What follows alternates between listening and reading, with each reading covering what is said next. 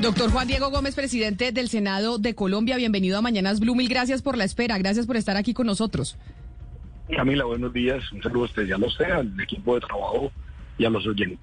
Doctor Gómez, lo hemos llamado porque ha sido noticia desde que comenzó este año la elección general del Contralor de la República que va a reemplazar a Felipe Córdoba. Y ha sido noticia, doctor Gómez, porque usted como presidente del Senado y la doctora Jennifer Arias, presidente de la Cámara de Representantes, decidieron hacer eh, la convocatoria y todo el proceso mucho antes, casi que para dejarle elegido el, el Contralor al próximo Congreso del que, del que estábamos hablando.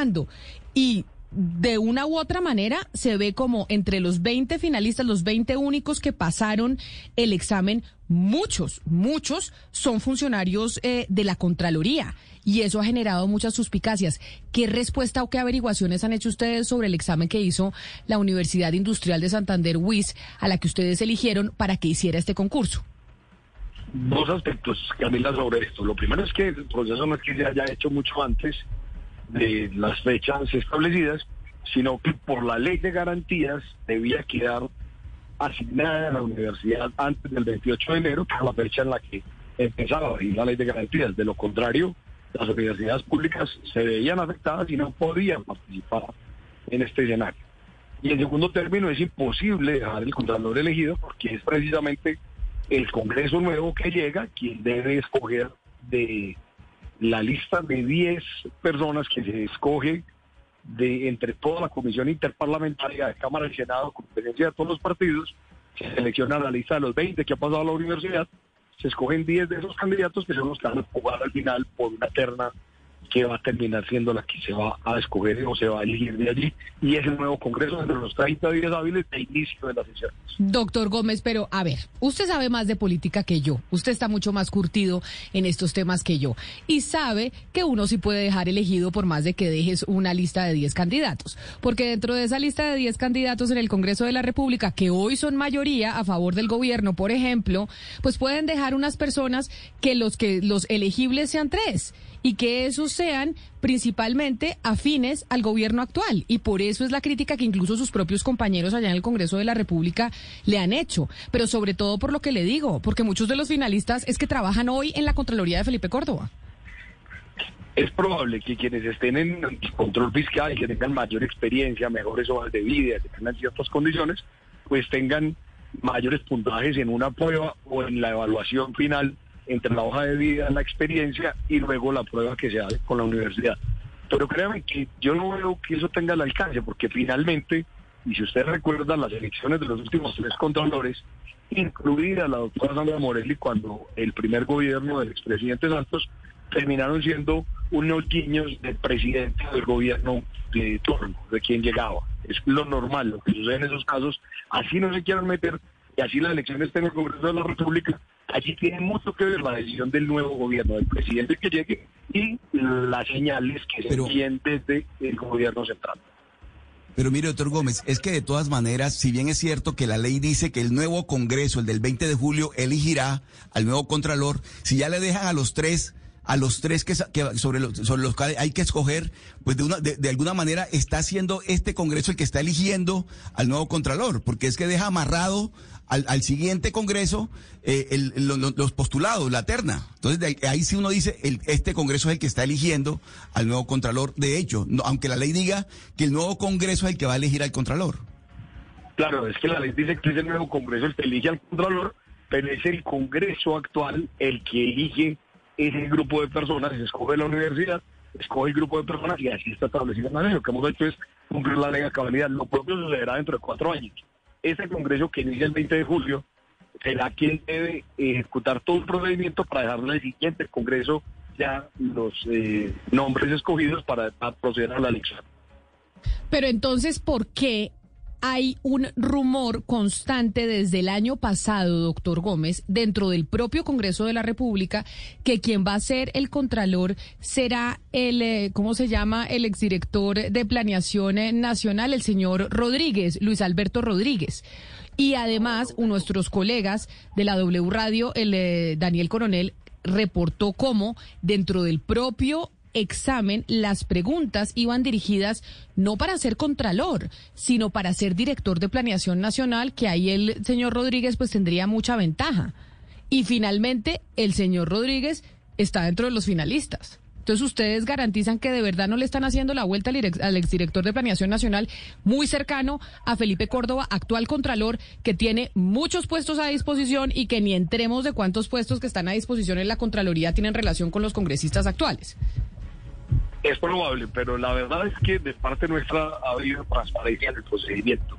Incluso le quería recordar, hace unos meses apareció un hombre, Lucillanet Bermúdez, quien me prestó una asesoría específica para el acto legislativo de las víctimas, de las circunscripciones especial para las víctimas, y la reportaron como si fuera mi candidata y daban por sentado que iba a estar dentro de los 20 seleccionados. Y fíjese usted, no está allí. Ahora ya Daniel Coronel sale a decir que ya no es ella, sino que es Luis Alberto Rodríguez, el candidato mío, y otros cuantos de la Contraloría. Y en ese caso eh, usted revisa, las personas que participan en los proyectos de ley, de actos legislativos, leyes estatutarias y proyectos de esa naturaleza, son por lo menos seis u ocho personas de las que han participado en ese poder, que hacen parte del Congreso y que siempre han trabajado en ministerios, viceministerios, asesorías de los, de los distintos despachos y siempre tienen una correlación con el Congreso. Bueno, es que allí, aparte de las pruebas, ya vendrá la nueva discusión con los 20 seleccionados para que el Congreso elija y proceda a integrar esa terna. Doctor Gómez, hay una oyente que me hace caer en cuenta de algo y me parece importante preguntarle, porque usted dice, no es que nosotros nos hayamos adelantado mucho tiempo en el proceso del concurso para seleccionar a los finalistas a ser Contralor General de la República, sino que entrábamos en ley de garantías. Y nuestra oyente nos manda precisamente la normativa en donde dice que las universidades no entran dentro de la ley de garantías porque son convenios interadministrativos y no contratación. Entonces, ¿por qué la ley de garantías es justificación para el tiempo si esto es un convenio interadministrativo entre una universidad pública y el Congreso, doctor Gómez? Porque el Congreso sí entra en ley de garantías. O sea, pero... Al pero Congreso sí le aplica la ley de garantías. Pero ustedes no pueden hacer convenios interadministrativos durante ley de garantías. De, de ninguna manera, ninguno. Con ninguna universidad con ninguna universidad ni con ninguna entidad pública. Ah, bueno, eso me parece una claridad importante. ¿Ustedes van a dejar elegidos los 10 eh, finalistas o van a esperar que el próximo Congreso lo defina? No, en la ley dice que este Congreso debe elegir los 10 finalistas para que luego se integre la terna. ¿Y siempre ha sido así, doctor Gómez? Claro, es que esta es la primera vez que aplicamos esta ley. Recuerde que esta ley hace cuatro años empezó a regir, fue aprobada en el año 2000 18 y empezó a regir el mismo año 2018, permitió unas excepciones en la aplicación de los términos para elegir el contralor anterior, que fue el doctor Felipe Córdoba y que todo el mundo ha presentado que iba a ser el doctor eh, José Félix Laforí. Allí está en esa competencia José Félix Laforí, Felipe Córdoba Larrarte, el actual Contralor General de la República, y también el actual Ministro de Justicia, Wilson Ruiz Orejuela. Y en ese momento se podía aplicar así por los términos, que estaban exceptuados por tratarse de la primera ocasión y porque los términos no daban para que se aplicaran y se cumplieran los tiempos para tener la terna en la fecha que correspondía. Y esa es la primera vez que se aplica la ley completa como está establecida. Doctor Gómez, eh, en esta elección, pues en esta coyuntura que estamos de, elección de Contralor General, pues hay otra coyuntura que es la elección presidencial. Y si uno mira todas las campañas, porque son todas las campañas presidenciales y de precandidatos, tienen un punto en la mitad, que es la corrupción.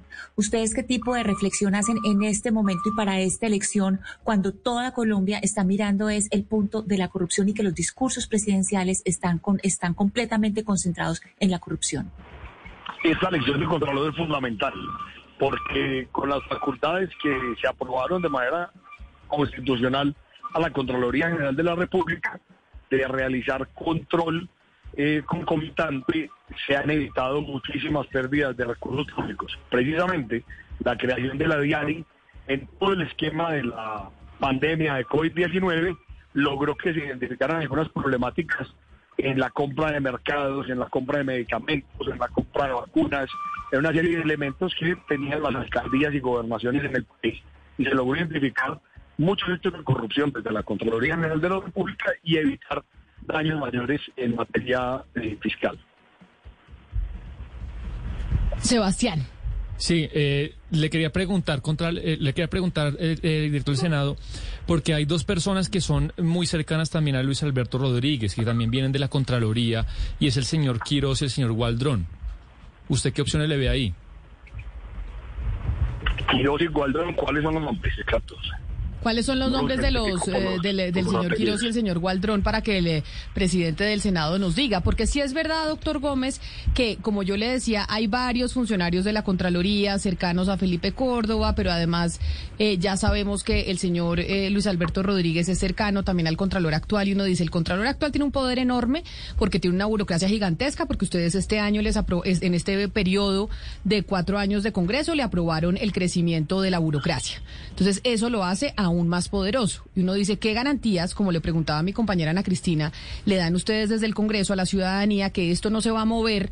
precisamente por componendas burocráticas y corruptas la elección del próximo Contralor General de la Nación. ¿Cuándo es lo que más le preocupa a la gente en cualquier encuesta que usted revise? El tema de la corrupción. Pues mire, yo creo que el ejercicio que ha venido realizando el Contralor actual, Felipe Córdoba, ha sido un ejercicio positivo para el país. Creo que ha tenido mucha responsabilidad frente a una serie de funcionarios y ha evitado pérdidas enormes de recursos públicos.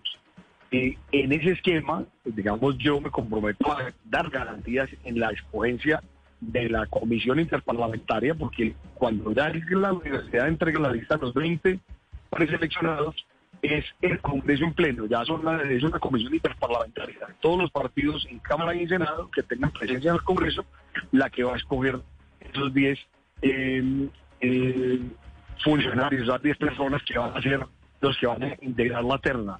Pues lo que yo creo es que la mejor manera de hacerlo es que se integren todos los partidos del gobierno, de la oposición e incluso los independientes y sea una especie de control general entre todos esos intervinientes para que haya transparencia en el proceso. Pues esperamos que así sea, doctor Gómez. Muchas gracias por atendernos el día de hoy. Dígame, Marcela. Sí, usted me regala un minuto y le hago una pregunta final al doctor Juan Diego de otro tema. Ah, pero claro, acá doctor Juan Diego Gómez entró nuestra editora política, entonces pues no le podemos negar la pregunta al presidente del Senado. Sí, señora. Bueno, pues la pregunta es sobre un tema que es muy polémico por estos días y tiene que ver con las graves acusaciones que hay sobre un miembro de la bancada del Partido Conservador el senador Laureano Acuña.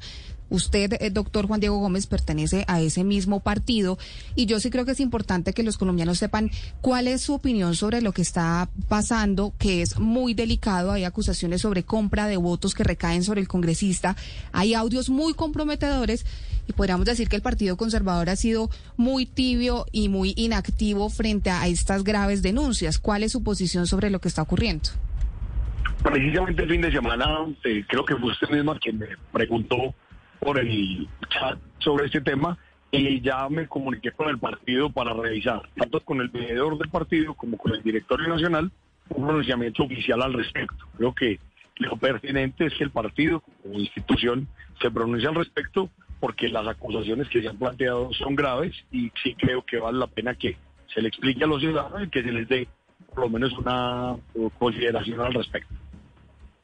Sí, pues presidente del Senado, Juan Diego Gómez, mil gracias por responder. Esperamos y confiamos entonces en que sea así como, como usted nos está diciendo, el tema de la elección del Contralor, que no vaya a ser y que sigamos entonces con las quejas dentro del Congreso, que el actual Contralor va a dejar a un funcionario que sea afín a sus intereses para hacer posteriormente eh, algún tipo de arreglos para nombrar o tener la posibilidad de ser nombrados en otros cargos. Mil gracias y feliz día. A ustedes, Camila, un saludo especial. Que se